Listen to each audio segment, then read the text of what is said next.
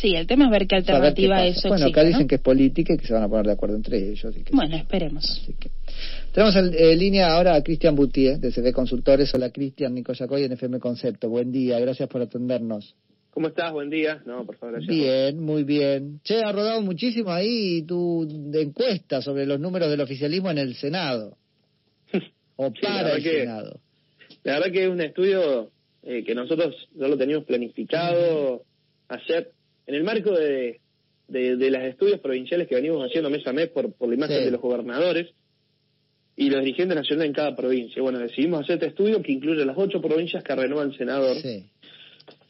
Y que tenemos, obviamente, las, tenemos muchas internas. Eh, internas tanto de frente de todos, pero principalmente juntos por el cambio.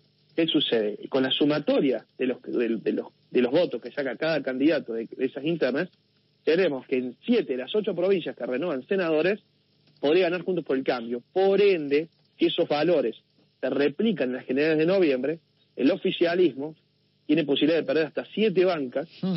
del Senado, que lo lleva de los 43 bancas que tiene hoy, 41 propias y dos aliadas, la de Misiones y la de Río Negro, a 36 bancas, con posibilidad naturalmente de perder el quórum. Ah.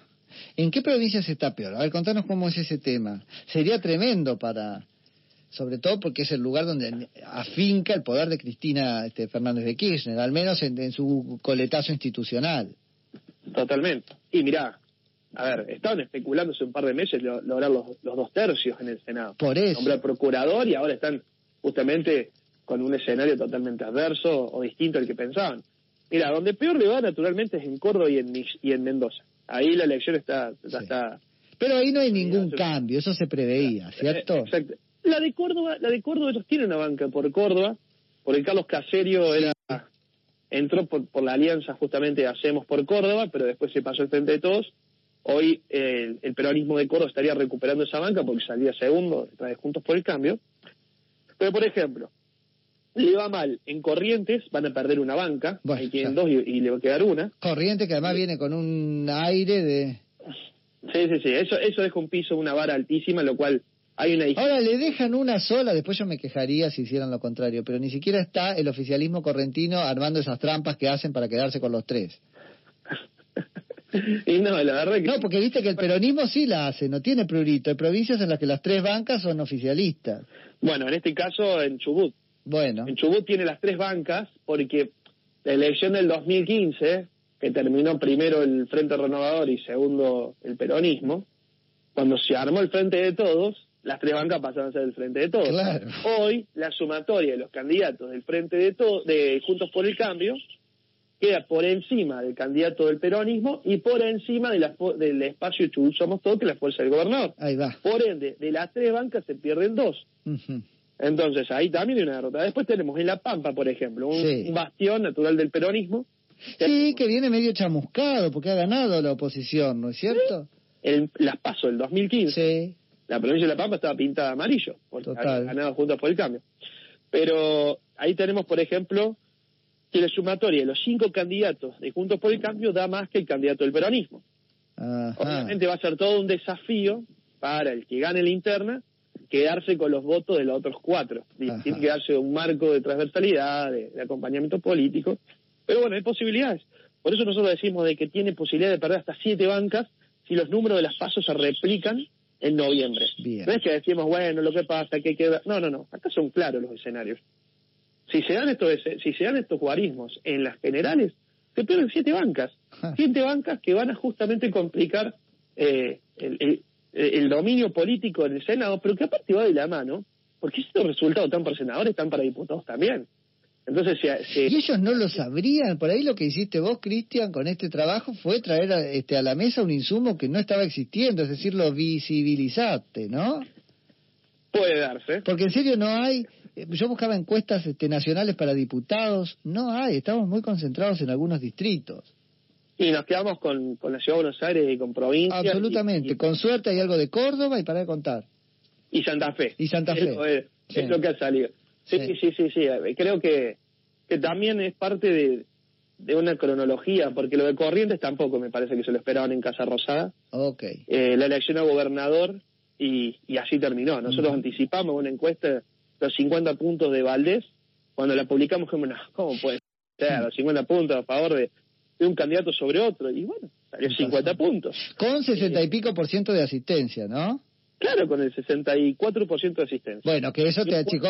voto en blanco. Bueno, ahí tenés el ejemplo. Jamás hubiera llegado a 70 si votaba toda la gente. Claro. Es más, digo, porque viste que jugamos, ah, no pasa nada, no voy, no voy a chica la torta. Nunca hubiera llegado al 74%, 70 y no sé cuánto.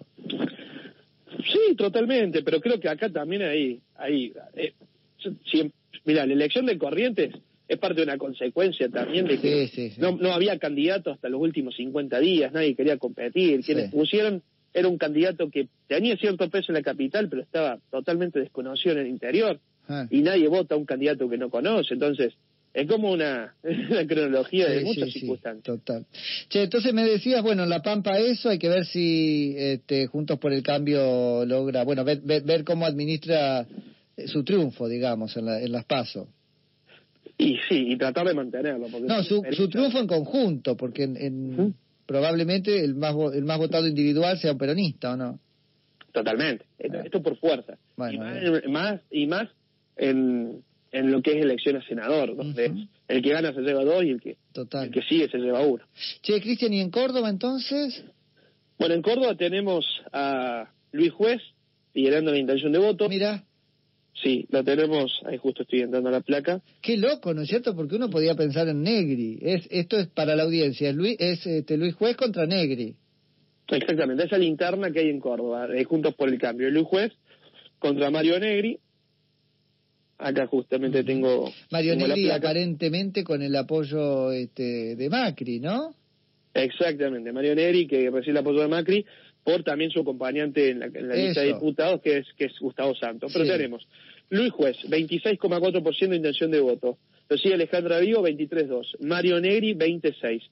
Carlos Caserio, el candidato del Frente de Todos, 11,5. Ah. Laura Vilches, 2,6. Otro, 7,5. En blanco, 8.2. Bien, y a la hora de los porotos, entonces, dos para Cambiemos, uno para Schiaretti, nada para el Frente de Todos. Exactamente. Bien. En la provincia de Mendoza también, eh, una, una, derrota importante a, a, favor de, de, lo que es Cambia Mendoza, con proyecciones de, de, lo que es el voto del, Frente de Todos muy bajas. Nosotros tenemos, en proyectando indecisos, Alfredo Cornejo, 53,8% de intención de voto, Anabel Fernández Sagasti con el Frente de Todos, 21,8%, hmm. Rodolfo Vargas Arizú, eh, quien compite con Cornejo, el 4,8%, junto por el cambio, Mario Vadillo, el Partido Verde, 3,7, otro 6,9, en blanco 9%.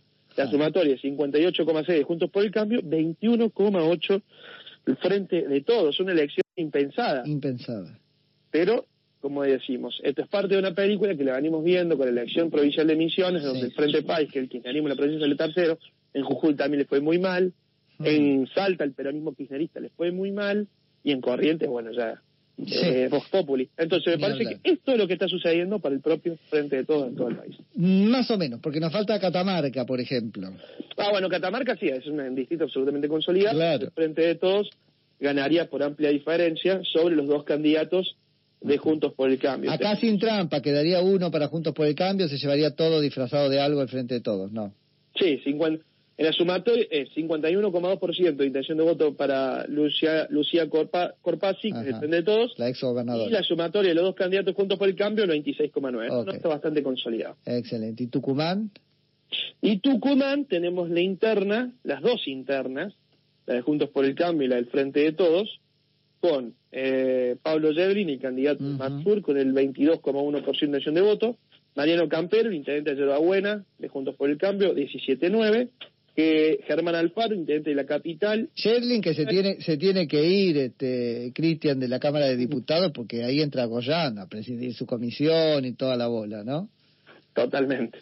es como que... Deja la salud. Sí, Pero, y tenemos y tenemos José Cano, tercero, 10,7 eh, de los tres candidatos de Juntos por el Cambio. Ruiz Olivares, el candidato de Jaldo, el vicegobernador de, de Mansur, pues 10,5 Ricardo Bussi con el 6,9, otro 3,8, en blanco 13,5, 13% de intención de voto en blanco en la provincia de Tucumán. La sumatoria, Juntos por el Cambio, 43,2, PJ 32,6, una distancia de 15 puntos de uno a otro. Por eso yo no veo muy factible, se tienen que dar muchas circunstancias para que pueda revertir el peronismo. Lo puede hacer, porque hay una lectura que se puede replicar. Si acá no gana la interna Alfaro, Alfaro es el intendente de la capital que es más filo peronista. Claro. Esos votos se podrían dispersar, podrían ir al candidato de Mansur y emparejar un Mm. poco la situación.